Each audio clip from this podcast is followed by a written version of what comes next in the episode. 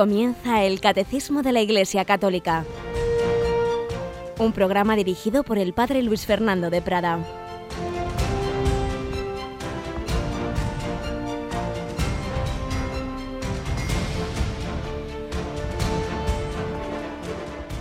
Alabados sean Jesús y María. Muy buenos días, querida familia de Radio María.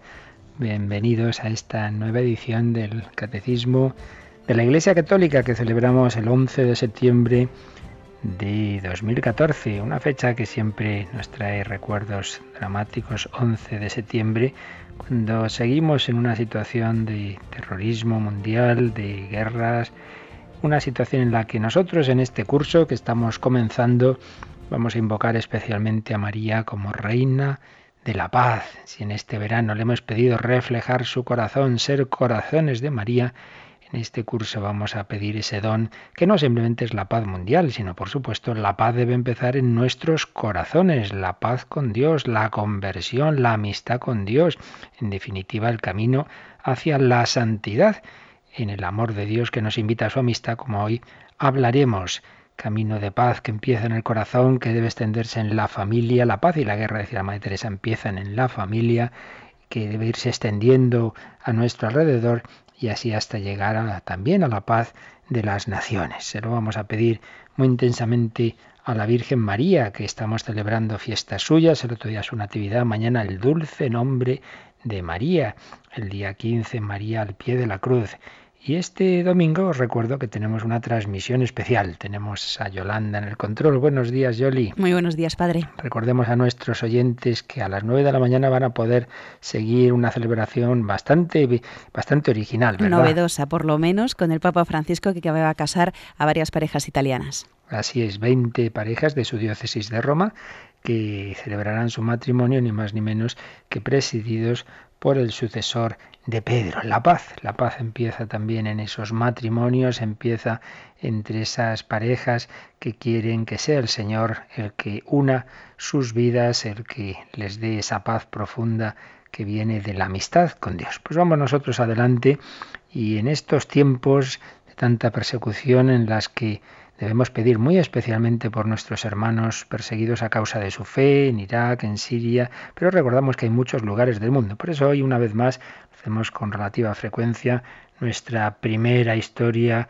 real, por supuesto, ningún cuento, es una historia de persecución del siglo XX, en este caso no bajo esos islamismos radicales, sino bajo el comunismo de, de, la China comunista, en la que se dieron y se siguen dando historias de persecución a la fe católica.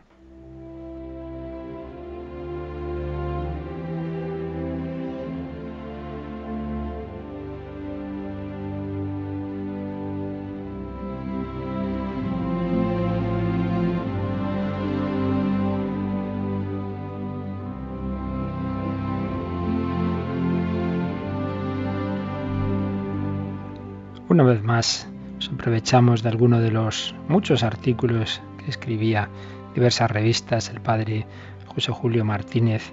Con frecuencia recogía artículos que venían de revistas misioneras del Extremo Oriente, concretamente en este caso a Jesuitas Extremo Oriente, donde se publicaban cambiando muchas veces los nombres, como en este caso, historias de persecución en algunos países y concretamente hoy una de las muchas que se dio en la China comunista, que sigue, no lo olvidemos, esa situación de persecución, aunque no sea, gracias a Dios, el momento más virulento que se dio hace ya unos años. Pues concretamente, por los años, los años 79 se publicó, el año 79 sí se publicó esta historia que firmaba el hijo del protagonista, aunque repetimos con un nombre eh, ficticio que diremos José. Llegó, un momento dado al pueblo donde vivía esta familia, pues el comité del partido reunió a una serie de personas y le preguntaban al padre de José, estaban queriendo detener al obispo, y le preguntaron, ¿confiesa usted que el obispo es antipatriota y enemigo del pueblo? Él respondió con valentía, no.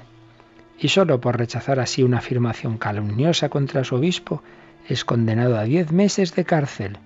Con este precio tiene que pagar su primer testimonio de hombre bueno, de cristiano íntegro.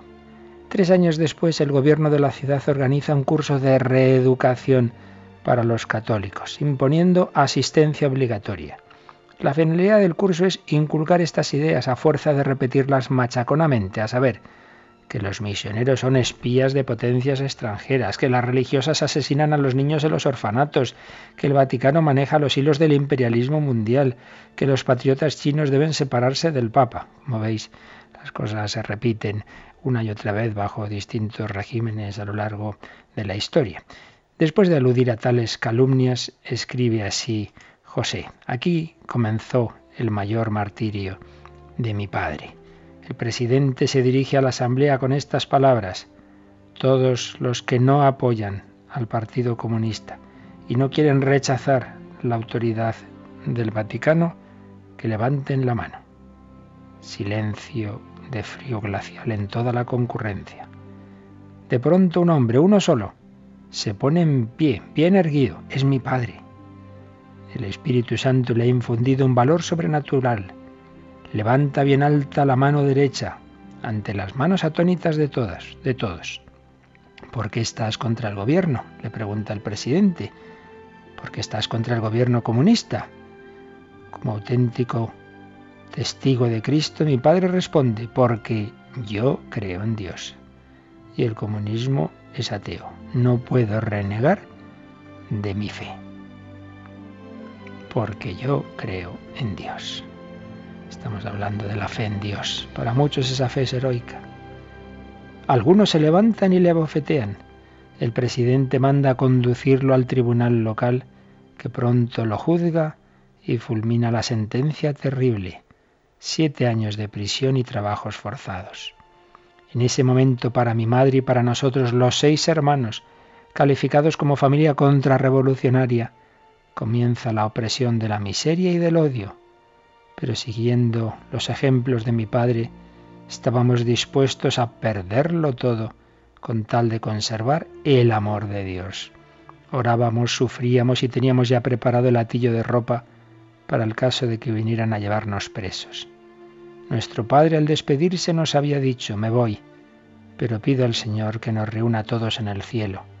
No tengo nada que dejaros, sino la fe, que vale más que todos los tesoros. Adiós, hasta que nos veamos en el cielo. Entonces no podíamos imaginar que ya no volveríamos a verle. Contrajo una enfermedad grave con vómitos de sangre. Le trasladaron a trabajos forzados en la brigada de Palmaolín. Cumplidos los siete años de su condena, de nuevo pretendían que renegase de la fe, pero él se mantuvo firme. Por eso y contra toda justicia lo retuvieron en los mismos trabajos forzados. En una de las ocasiones, después de molido a palos, lo dejaron tres días y tres noches a la intemperie. Pero ningún tormento tenía fuerza para arrancarle la fe.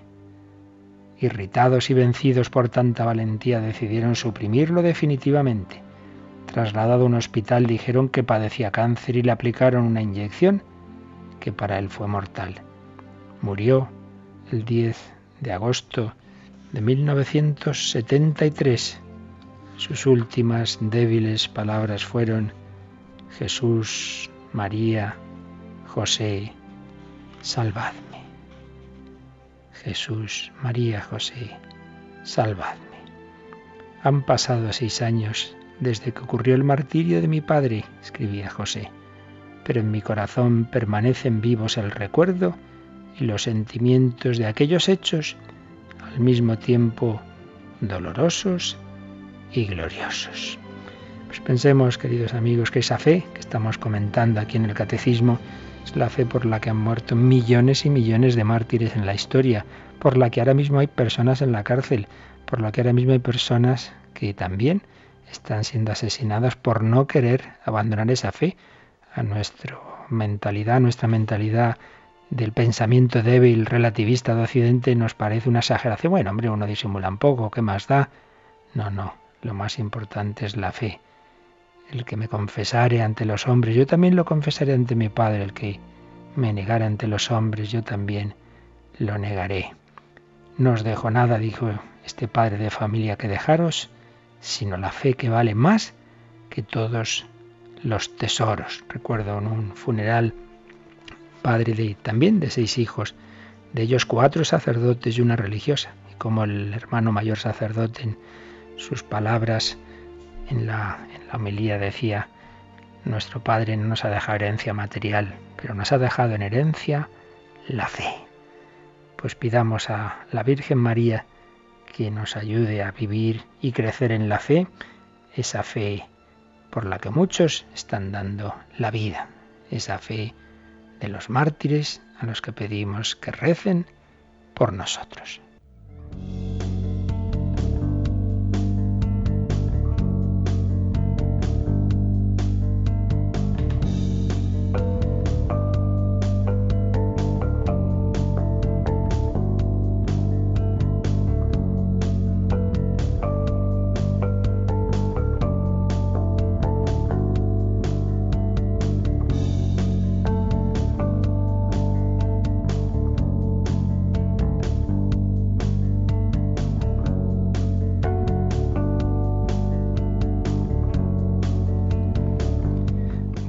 Yolanda, pues después de estos testimonios que nos dejan ahí conmovidos, ¿verdad? Sí, así es. La verdad es que a uno se agita por dentro con, estos testimonios de fuerza, por esa fe, esa defensa, bueno, increíble. Pues en, en unión con tantas personas que por esta fe dan la vida, pues seguimos profundizando en ella. Estamos viendo las características con las que se nos ha ido revelando Dios ese Dios que la razón humana apenas llega simplemente a concluir que existe, que es infinito, que es eterno, que ha creado el mundo, pero poco más. Necesitamos que Dios nos hable de sí mismo para conocerlo. Y eso es lo que ha hecho en la revelación. Esa revelación que Dios ha ido haciendo a lo largo de la historia, que está plasmada en el Antiguo Testamento, en la historia del pueblo de Israel y que ha llegado a su culmen en la encarnación de la palabra, en Jesucristo. Y esa revelación que nos transmite la escritura y la tradición en la vida de la Iglesia y que la Iglesia nos enseña en su magisterio, que está sintetizado admirablemente en esta inmensa obra, eh, este legado del pontificado de Juan Pablo II, que es el Catecismo de la Iglesia Católica. Estábamos viendo eh, ese principio, ese primer apartado del credo, creo en Dios, creo en un solo Dios, Dios eh, Padre Todopoderoso, pero estamos todavía en ese creo en Dios. ¿Y cómo es ese Dios? Estamos viendo las características con las que Dios se ha ido revelando. Ese Dios que nos habla, ese Dios que nos ha dado su nombre, ese nombre misterioso, Yahvé, yo soy el que soy.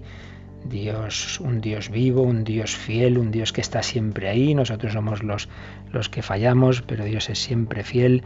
El Dios que es, el que es eternamente, nosotros los que dependemos de que Él nos dé el ser por la creación y la conservación, pero un Dios que además es clemente y misericordioso, rico en amor y fidelidad. Un Dios en el que todas las cualidades son una, en Él no hay separación, pero nuestra mente tiene que irse fijando, tiene que ir distinguiendo, si no, no somos capaces de esas cualidades, esas, esos atributos de Dios. Y si ayer nos fijábamos en ese aspecto que para nosotros es más intelectual, Dios es la verdad, el siguiente apartado del catecismo nos dice Dios es amor. Dios es amor, algo que nosotros ya estamos acostumbrados a oírlo y a decirlo muchas veces, pero que no es nada obvio, no es nada obvio eh, para, muchos, para muchos creyentes en muchas religiones, no era nada obvio hace siglos y para nosotros, repito, nos puede sonar ya como algo gastado, pero realmente es sorprendente recuerdo testimonio que hemos oído en, Radio María del, padre Christopher Harley en, Etiopía, como hablando pues con su profesor, con su profesor de, lengua, em, que es musulmán, le preguntaba al padre Christopher a él, a él, a ver, para ti, ¿tú quién eres para tu Dios? Y decía, pues yo soy su siervo, yo soy su esclavo. ¿Y para ti quién es tu Dios? Dice, yo soy su hijo. Ah, sí, sí, sí. ¿Y quién es Dios para ti? Pues es el Todopoderoso. Y para ti es amor, amor. Y se sorprendía, se sorprendía. No, no, no es tan obvio lo que a nosotros nos lo parece en, en el mundo de las religiones. Dios es amor. Pues vamos a ver cómo lo explica el Catecismo Yolanda, número 218. A lo largo de su historia, Israel pudo descubrir que Dios solo tenía una razón para revelársele y escogerlo entre todos los pueblos como pueblo suyo, su amor gratuito. E Israel comprendió, gracias a sus profetas, que también por amor Dios no cesó de salvarlo y de perdonarle su infidelidad y sus pecados. Es importante que nos demos cuenta de que la revelación de Dios no ha sido en plan venir a clase que os explico cómo son las cosas, no, sino que se ha ido dando en la historia. A lo largo de la historia, a través de los hechos, Dios ha revelado con hechos y con palabras, igual que Jesús nos dice el Evangelio, comenzó a actuar, comenzó a obrar y, a hablar, pero primero a obrar. Pues también Israel fue descubriendo en la historia cómo era Dios a través de los hechos. Decía, pero bueno, ¿Por qué Dios nos ha escogido? ¿Por qué Dios ha escogido a este pueblo? Nos ha escogido a nosotros y somos aquí cuatro gatos. ¿Por qué nos ha escogido a nosotros y no ha escogido al imperio romano? ¿Por qué? ¿Por qué es esto? ¿Será porque nosotros somos estupendos? No, no. Dice que Israel fue descubriendo que Dios solo tenía una razón para revelársele y escogerlo. Su amor gratuito.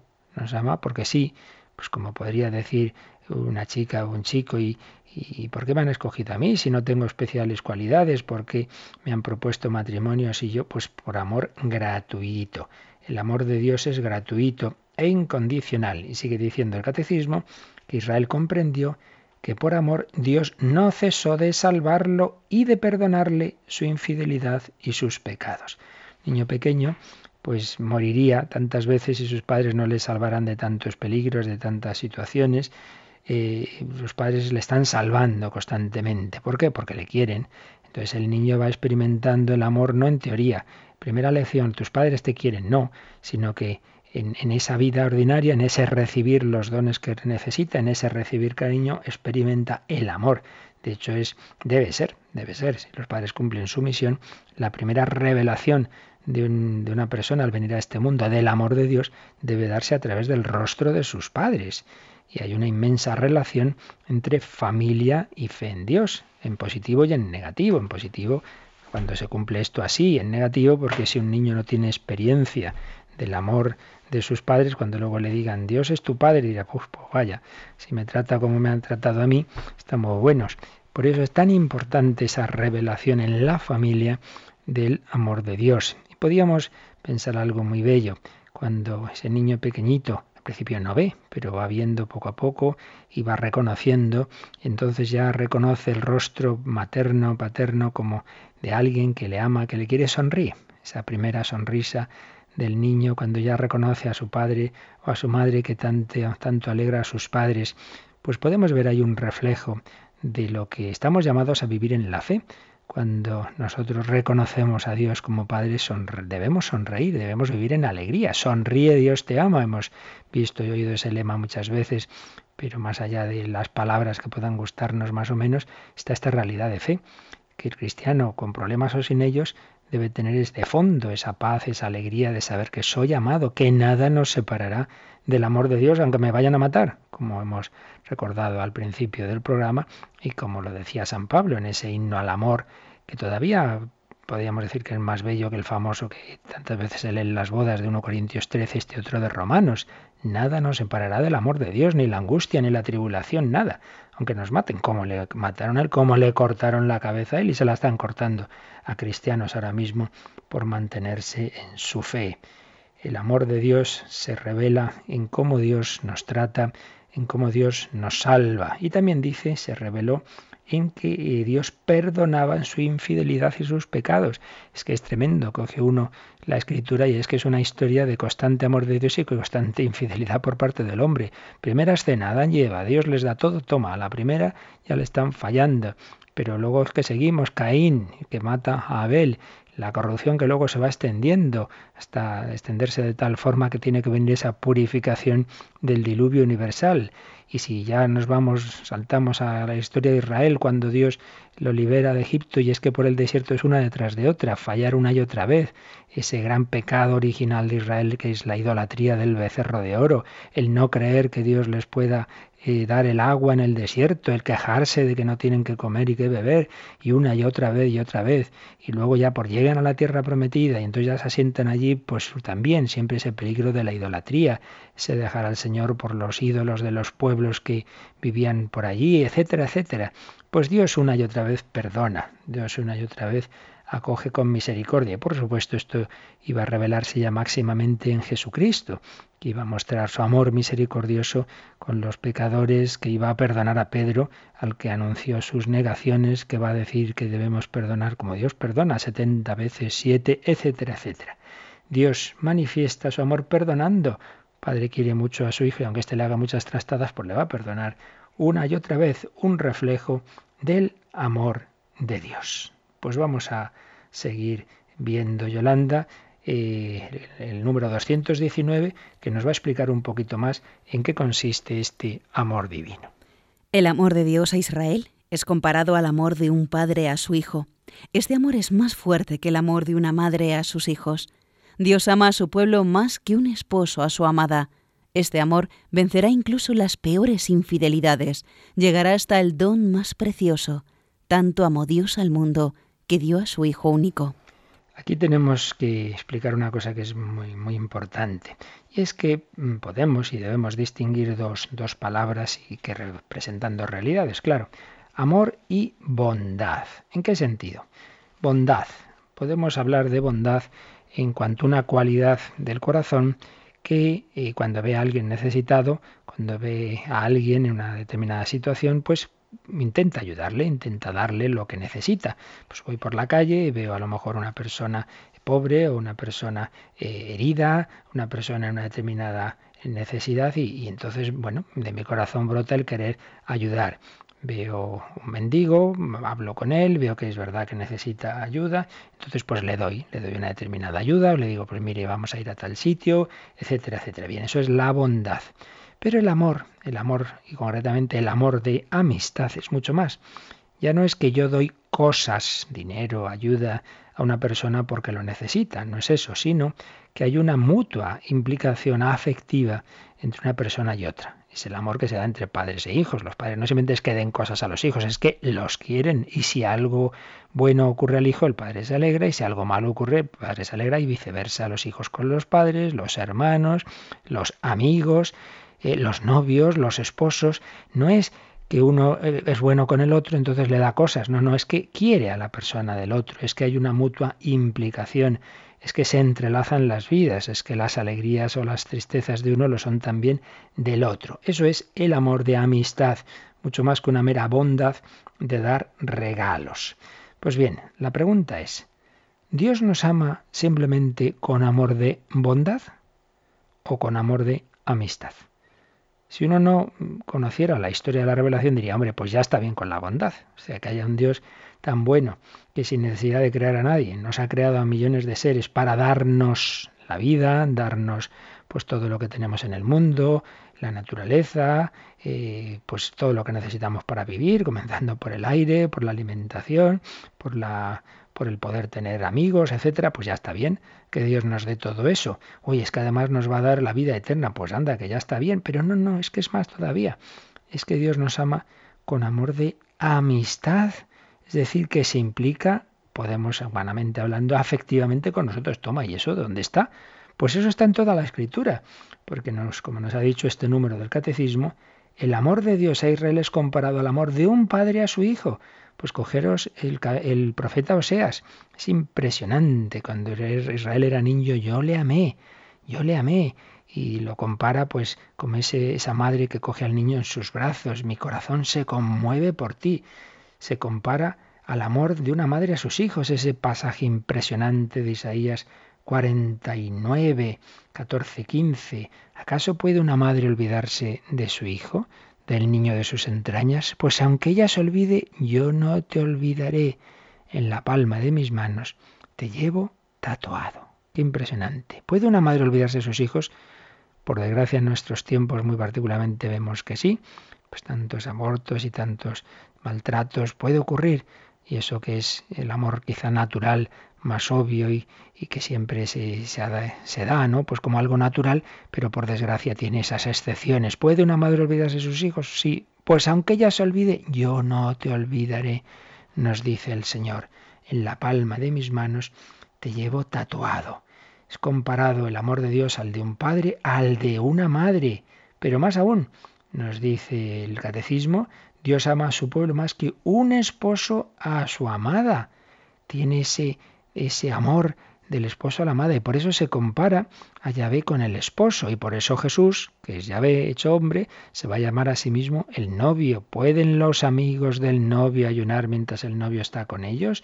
Jesús es el novio, es el esposo, Yahvé esposo, porque Yahvé se quiere desposar con la humanidad, porque Dios nos invita a una unión con Él, una unión con Él íntima, y la compara a la del matrimonio. Y por eso San Pablo, en la carta a los Efesios, dirá también, hará esa comparación entre, entre el matrimonio, entre hombre y mujer, y el matrimonio espiritual entre Cristo esposo y la iglesia esposa.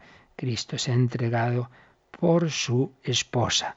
La escritura, todo el Antiguo Testamento lo vemos, particularmente en los profetas, sobre todo en Isaías, en Jeremías, en Oseas, pasajes realmente impresionantes, impresionantes. Este amor de Dios se compara al del padre, al de los padres, al de la madre, se compara al de los esposos, se compara al de los amigos, un amor de amistad. Jesús dirá ya en la, ya será en el Nuevo Testamento, en, la última cena, nos llamo siervos, os llamo amigos. ¿Veis?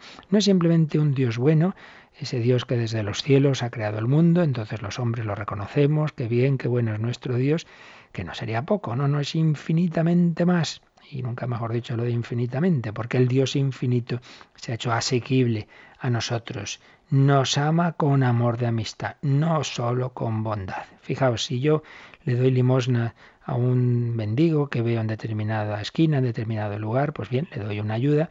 Si un día me entero que se ha puesto malo y ha muerto, pues sentiré, rezaré por él. Pero claro, no es lo mismo que si me dicen que ha muerto mi hijo, mi esposa, no, no es lo mismo, no hay ese amor de amistad, salvo que yo me hubiera hecho mi amigo del mendigo, pero no es lo mismo, evidentemente. Pues Dios no simplemente es quien nos da limosnas, sino quien nos ama de tal manera que le importa nuestra vida. Tanto le importa que nos ha dicho este, este número del catecismo al final, que ese amor de Dios va a llegar hasta el don más precioso. Tanto, tanto, tanto amó Dios al mundo que dio a su Hijo único. Mira que si le importas a Dios, que te ha amado hasta hacerse hombre por ti, para que tú seas feliz, para que tú llegues al cielo. Dios te ama con amor de amistad. Vamos enseguida a profundizar en esto con ayuda de los textos de los papas, pero vamos a pensarlo un poquito, que ya tenemos aquí mucho para agradecer y para meditar, pues con la ayuda de esa canción que precisamente está basada en ese texto, en ese himno de San Pablo al amor de Dios, y cuyos, cuyos pasajes, cuyas eh, palabras vamos a escuchar al principio de esta, de esta canción.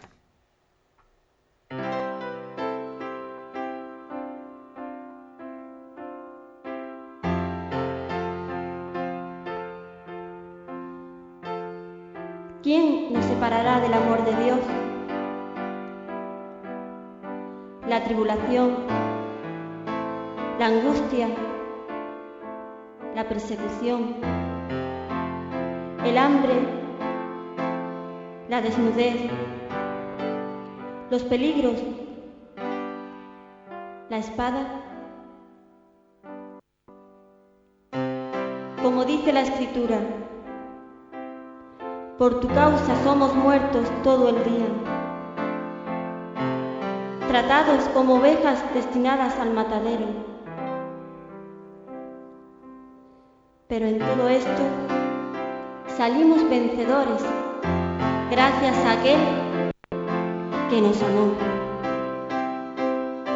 Pues estoy seguro de que ni la muerte ni la vida, ni los ángeles, ni los principados, ni lo presente, ni lo futuro, ni las potestades, ni la altura, ni la profundidad, ni otra criatura alguna podrá separarnos del amor de Dios.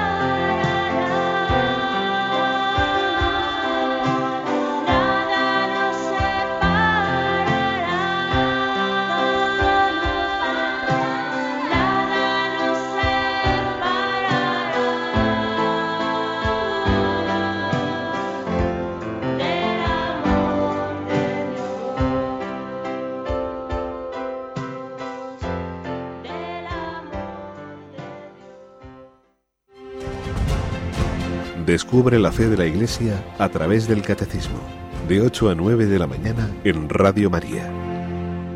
Nada nos separará del amor de Dios, porque es ese amor más grande que nuestra propia fragilidad, que nuestra propia miseria. Un amor de Dios del que nos han hablado los últimos grandes documentos pontificios. Recordemos la primera encíclica del Papa Benedicto XVI, precisamente se titula Dios es amor, Deus caritas es. Esa primera encíclica programática suele ser de los pontificados de los papas. Muchos decían, bueno, el Papa Ratzinger era una encíclica sobre la fe y la razón. Pues no, hizo esa primera encíclica sobre el amor de Dios. Dios es amor. Y cuando la presentó él mismo, tuvo unas palabras preciosas que vamos a resumir un momento en que decía lo siguiente, hablando con esa gran cultura del Papa Benedicto XVI de la Divina Comedia de Dante, nos decía, la excursión cósmica en la que Dante quiere implicar al lector termina ante la luz perenne que es Dios mismo, ante la luz que es a la vez el amor que mueve el sol y las demás estrellas. Es una expresión preciosa de Dante en la Divina Comedia, y es que lo que mueve el sol y las estrellas es el amor. Dante, hombre medieval, hombre de fe, sabía que lo que mueve el mundo en definitiva es, ese amor de Dios. Luz y amor, seguía diciendo Benedicto XVI, son una misma cosa. Luz y amor son una misma cosa. Son la fuerza creadora primordial que mueve el universo. Aunque estas palabras del paraíso de Dante reflejan el pensamiento de Aristóteles, que veía en el eros la fuerza que mueve el mundo, es decir, ese tipo de amor, el, el amor de quien desea a algo o a alguien, algo que sorprendió que en esta encíclica el Papa Benedicto XVI dijera que Dios también nos habla, nos ama con un amor de tipo er, erótico, no en el sentido que le damos habitualmente, es obvio, sino en el sentido de, de deseo de, que no es indiferente a Dios nuestro bien. Pues bien, Mm, decía en esa presentación, aunque esas palabras del paraíso reflejan el pensamiento de Aristóteles que veía en el Eros la fuerza que mueve el mundo, la mirada de Dante vislumbra algo totalmente nuevo e inimaginable para el filósofo griego. Aristóteles había llegado, que había un primer motor y que eh, ese primer motor, ese, ese Dios mueve el mundo, pero lo que no podía imaginar es que nos amara. Sí que podíamos nosotros eh, desear a ese Dios y amar a ese Dios, pero nunca que Dios nos amara, pero mucho menos lo que viene a continuación. Y es que Dante nos presenta esa luz eterna en tres círculos. Claro, ya está la revelación de la Trinidad. Pero seguía diciendo Benedicto XVI, más conmovedor aún que esa revelación de Dios como círculo trinitario es la percepción de un rostro humano que se le presenta a Dante en el círculo central de la luz. Esa luz tenía tres círculos y en el círculo central aparece un rostro humano, el rostro de Jesucristo. Dios, luz infinita, cuyo misterio inconmensurable el filósofo griego había intuido, este Dios tiene un rostro humano, y podemos añadir un corazón humano. Un corazón humano. Esta visión de Dante muestra, por una parte, la continuidad entre la fe cristiana en Dios y la búsqueda realizada por la razón y por el mundo de las religiones.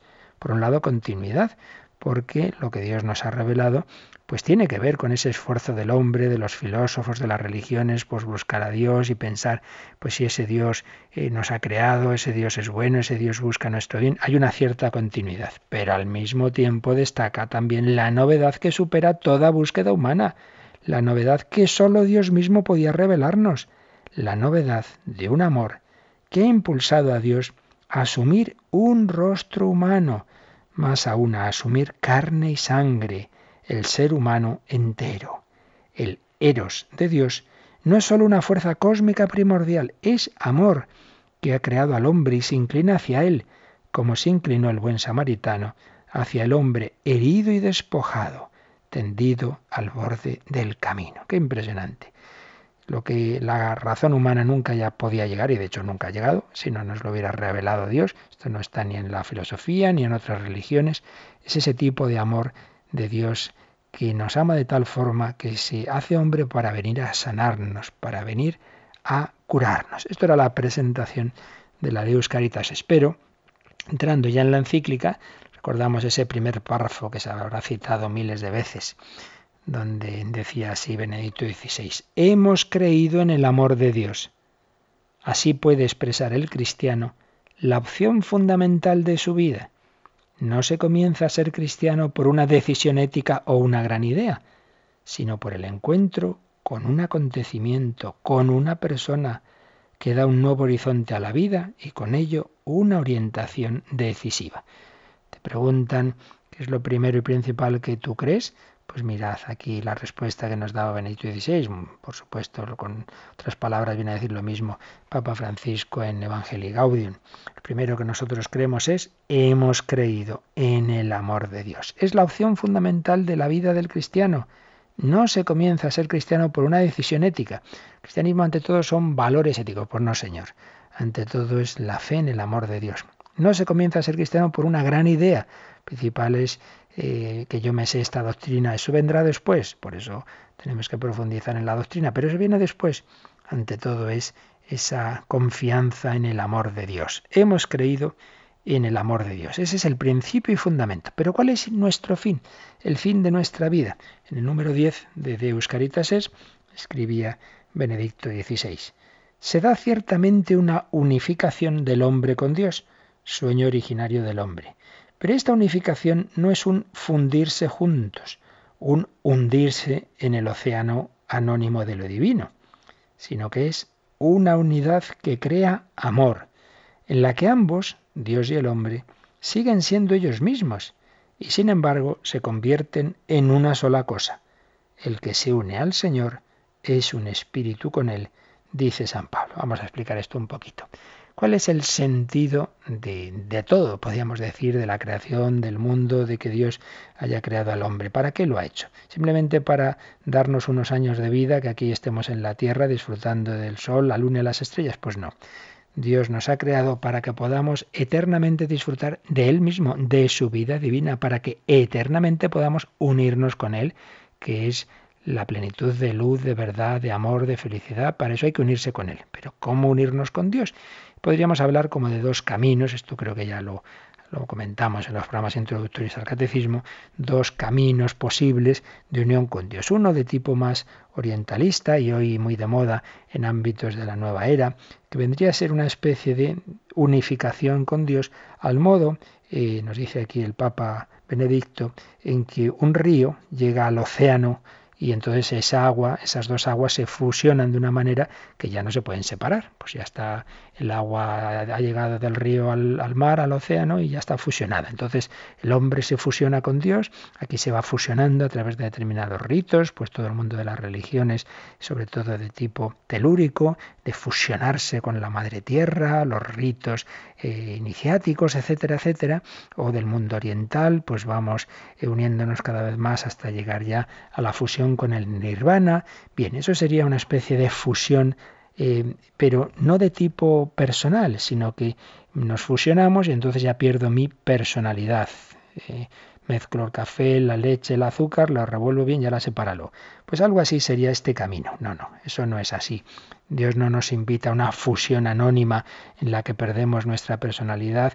Claro, son enfoques en los que ni, ni hay un Dios personal, no es un Dios con rostro, no es un Dios con un nombre personal, ni tampoco el hombre mantiene su personalidad, sino que luego se diluye y da igual lo que hayas vivido, incluso se puede hablar de otra vida distinta en la reencarnación, etc. No. El camino que aparece en la revelación es otro. ¿Cómo podemos unirnos a Dios sin perder nuestra personalidad. ¿Cómo puedo unirme a un Dios personal siendo Él el que es, tres personas divinas y siendo yo el que soy? ¿Qué realidad existe que permite a dos personas o más unirse y a la vez mantener su libertad, su personalidad? ¿Qué realidad hay? El amor. Por el amor, una madre se siente unidísima a su hijo, tanto que lo ha llevado en sus entrañas y luego después siempre tendrá esa vinculación con él. Eh, por el amor, unos esposos se unen, cada uno es cada uno y tiene sus cada unadas, como decimos, pero pueden estar, deben estar unidísimos, ser uno, una sola carne, un solo corazón, un solo espíritu, pero cada uno es cada uno. Y a uno a lo mejor le gusta un deporte y a otro no, y a otro el otro, quién sabe. Por el amor estamos llamados a unirnos con Dios, pero Teresa de Jesús será siempre Teresa, distinta a Teresita, distinta a Ignacio, distinta a Javier o distinta a la Madre Teresa. Cada uno es cada uno, pero cada uno se une a Dios personalmente. A esto estamos llamados a una unión, una unión. Por tanto, podemos unirnos con Dios, pero por amor. Y el amor, verdadero amor, respeta la libertad. Yo no puedo coger a uno por el cuello, ámame, sé mi amigo, cásate conmigo. Hombre, no, no es así. Pues Dios ha seguido ese camino de invitarnos al amor, de ponernos lo fácil para enamorarnos de Él. Por ello, Dios quiere conquistar nuestro corazón. Y así puede darse esto, que dice San Pablo en esta frase que cita Benedicto XVI en el número 10 de Deus Caritas es, el que se une al Señor es un espíritu con Él, se hace un espíritu con Él, 1 Corintios 6, 17. Podemos llegar a ser uno, así como dos esposos se hacen una sola carne, podemos ser un solo espíritu con el Señor, pero el Señor es el Señor y yo soy yo. ¿Quién eres? Yo soy Teresa de Jesús y yo soy Jesús de Teresa. Eso que se cuenta aquí le ocurrió a Teresa de Jesús en, una escalera del monasterio de la Encarnación al encontrarse con un niño. ¿Quién eres tú? Yo soy Teresa de Jesús y yo soy Jesús de Teresa. Principio y fundamento. Hemos creído en el amor de Dios. Destino del hombre, unirnos con Dios por amor. ¿Qué es el cielo? Ese desposorio eterno con Dios, disfrutar eternamente de su amor. ¿Y cuál es el camino para llegar a ese destino? ¿Cómo puedo unirme con Dios por amor? ¿Cómo puedo enamorarme de Dios? Si Dios es espíritu y yo soy carnal, Dios se ha hecho carne. El amor eterno se ha hecho hombre en Jesucristo para, de una manera sensible, que me entre por los ojos y por los oídos y sobre todo que yo vea ese Jesús en la cruz y así pueda conquistar mi corazón yo cuando fuere elevado sobre la tierra, atraeré a todos hacia mí. Por eso el camino de unión con Dios es enamorarnos del Dios hecho carne. Es fácil ver a ese niño y cogerlo en brazos, pues es fácil ver al niño Jesús y amarle, como es fácil ver a ese Jesús que muere por mí. Cristo me amó y se entregó a la muerte por mí y enamorarme de él. Por eso dirá el número 12 de Deus Caritas es este actuar de Dios adquiere ahora una forma dramática, puesto que en Jesucristo el propio Dios va tras la oveja perdida, la humanidad doliente y extraviada. Cuando Jesús habla en sus parábolas del pastor que va tras la oveja descarriada, de la mujer que busca la drama, del padre que sale al encuentro del hijo pródigo y lo abraza, no se trata solo de meras palabras, sino que es la explicación de su propio ser y actuar. En su muerte en la cruz, se realiza ese ponerse Dios contra sí mismo, al entregarse para dar nueva vida al hombre y salvarlo. Esto es amor en su forma más radical. Por eso, decía también Benedicto XVI, la verdadera originalidad del Nuevo Testamento no consiste en nuevas ideas, sino en la figura misma de Cristo, que da carne y sangre a los conceptos, un realismo inaudito. Tampoco en el Antiguo Testamento la novedad bíblica consiste simplemente en nociones abstractas, sino en la actuación imprevisible e inaudita de Dios. Qué maravilla, este Dios que va tras la oveja perdida. Y por eso también decía Benedicto XVI, poner la mirada en el costado traspasado de Cristo, lo que nos dirá San Juan al final de su Evangelio, ayuda a comprender el punto de partida de esta encíclica. Dios es amor. Es ahí, en la cruz, donde puede contemplarse esta verdad. Podemos decir que la síntesis de todo lo que estamos diciendo aquí y que resumen estos números del catecismo, la síntesis está en esa lanzada que recibe el costado de Cristo en la cruz. Cuando nos dice San Juan que Jesús ya había muerto, pero el soldado llegó y le traspasó el costado y al punto salió sangre y agua. Y San Juan ve ahí como una especie de síntesis de toda la historia el Dios que ha creado el mundo, que ha creado el hombre, el Dios que ha escogido a Israel, el Dios que se ha hecho carne, es ese Dios que está ahí crucificado, que ha muerto por mí y que ahora me da como su última declaración de amor, ya sin palabras, pero a través de ese costado abierto, de ese corazón del que brotan sangre y agua y que es como un decirme te quiero. Es declaración de amor, con hechos, no con palabras. Es el muerto de amor por ti. Es allí en la cruz, decía el Papa Benedicto, donde puede contemplarse esta verdad y a partir de ahí se debe ahora definir qué es el amor. Y desde esa mirada el cristiano encuentra la orientación de su vivir y de su amar. Desde la mirada al costado abierto de Cristo. Por eso han dicho también los papas, desde León XIII en particular, que el corazón de Jesús es una especie de síntesis del cristianismo porque en él vemos este núcleo. Dios me ama con un corazón humano, con un corazón herido, que le duele mi pecado, con un corazón al que le duele que no le corresponda, que le da, que tiene ese dolor misterioso, misterioso, como si Dios es infinitamente feliz, tiene algún tipo de dolor, pues porque me ha amado con amor de amistad. Cuando tú quieres mucho a una persona, no solo con bondad, sino con amistad, si ella te rechaza, te duele. Si a mí el mendigo no me saluda, pues bueno, peor para él, pero si no me saluda mi mujer o mis hijos, hombre, me duele mucho, ¿no? Pues a Dios le duele que su hijo, su esposa, su amigo le rechace o no le ame o le sea no sea indiferente. El amor de Dios se convierte en dolor, como bien sabe todo el que ama a una persona y es rechazado por ella. Bueno, como veis, esto es un campo tremendo. Seguiremos con él, seguiremos profundizando en Deus Caritas es un poquito más, en Espesalvi, Evangelii Gaudi, algo, un poquito, Gaudium, recordando algo de lo que los papas nos han enseñado, profundizando en lo que nos dice el catecismo. Pero voy a terminar contando una anécdota que ya he contado en algún otro programa, pero que nos viene muy bien, yo creo, como síntesis de, este, de estos puntos de hoy. Preciosa, se la un matrimonio hace ya bastantes años contaban, se habían ido a jugar con sus dos hijos a un bosquecillo a las afueras de, de la ciudad donde vivían. Y bueno, pues los hijos jugaban, los padres los miraban, tan contentos todos, y se les ocurrió a los padres esconderse detrás de unos matorrales a ver a los hijos sin que ellos los vieran. Y cuando los hijos ya se empiezan a dar cuenta, ¿y dónde está papá? ¿Dónde está mamá? pues ya empezaron a preocupar y se echaron a llorar, claro. Entonces ya los padres salen, salen de detrás de donde estaban escondidos, ya otra vez están contentos todos y tal. Bueno, entonces nos decía el padre, fijaos que el bosque era el mismo antes y después de escondernos nosotros, era el mismo. Pero cuando nuestros hijos mm, eran conscientes de que estábamos ahí, de que eh, estábamos mirándoles, de que pues nosotros que les queremos tanto estábamos presentes, jugaban muy felices. Cuando ya no nos veían, se pusieron angustiados y hacía la aplicación. La vida es la misma para el creyente y para el no creyente. Podemos tener las mismas eh, alegrías y disgustos y podemos tener la misma enfermedad, uno que otro. El bosque es el mismo para todos. Pero se vive de distinta manera, de distinta manera en el bosque, cuando en él no hay nadie, cuando estoy yo solo, cuando estoy solo con mi problema y mi cáncer, o lo que sea, a cuando sé que hay una mirada amorosa y hay unos padres que me quieren, hay un Dios Padre, hay una María Madre que me sostienen, que me aman, es distinto. Pues esto es la conciencia del amor de Dios. No quiere decir que entonces como Dios es muy bueno y me quiere mucho no me va a pasar nada, no.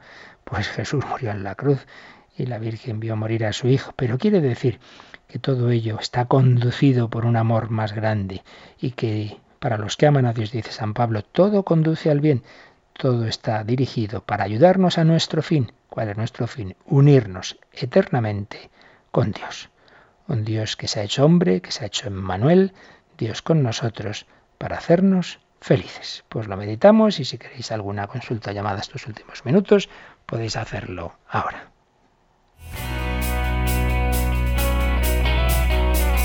Participa en el programa con tus preguntas y dudas. Llama al 91 153 8550. También puedes hacerlo escribiendo al mail catecismo arroba radiomaria.es. Catecismo arroba radiomaria.es.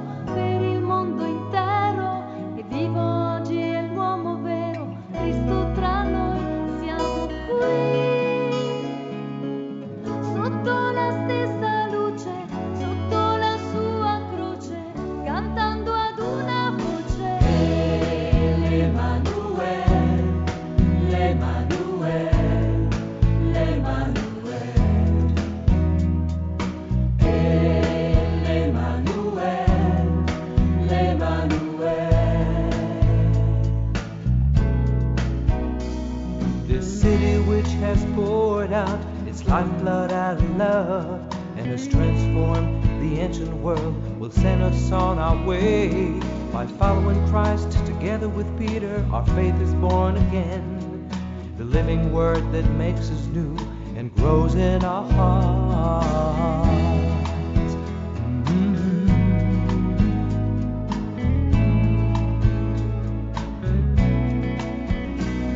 Ce don si grand que Dieu nous a fait, le Christ, son Fils unique, l'humanité renouvelée, par lui est sauvée. Il est vrai homme, il est vrai Dieu, il est le pain de la vie, qui pour chaque homme, pour tous ses frères, se donne encore. Siamo qui, sotto la stessa luce, sotto la sua croce, cantando ad una voce. L'Emanuele, l'Emanuele, l'Emanuele.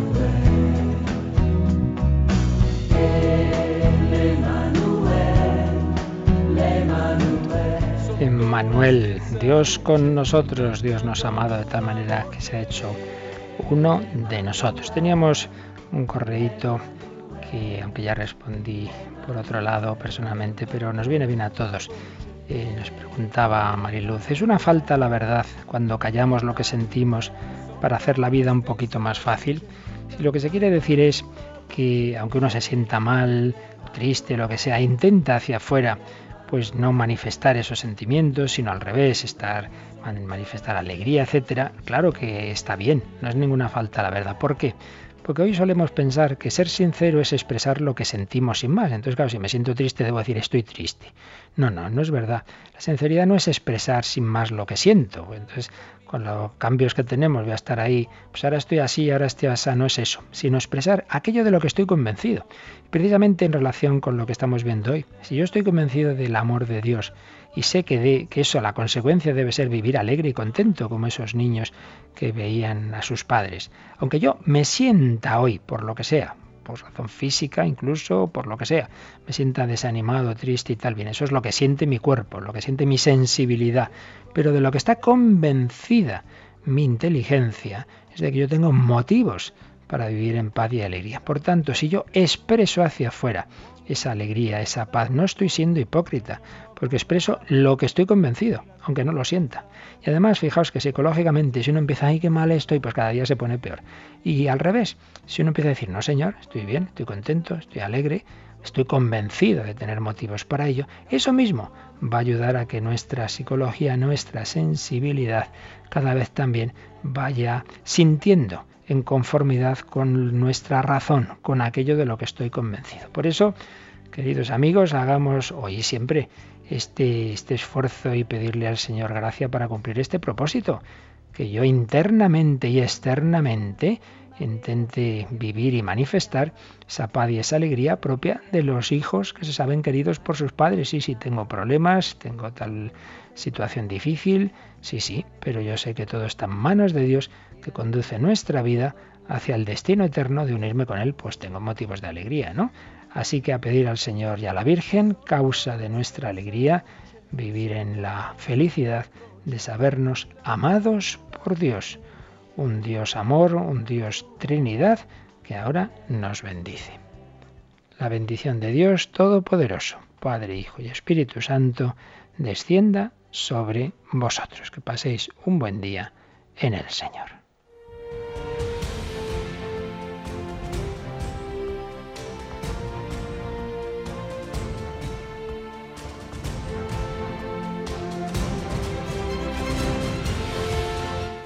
Han escuchado en Radio María el Catecismo de la Iglesia Católica,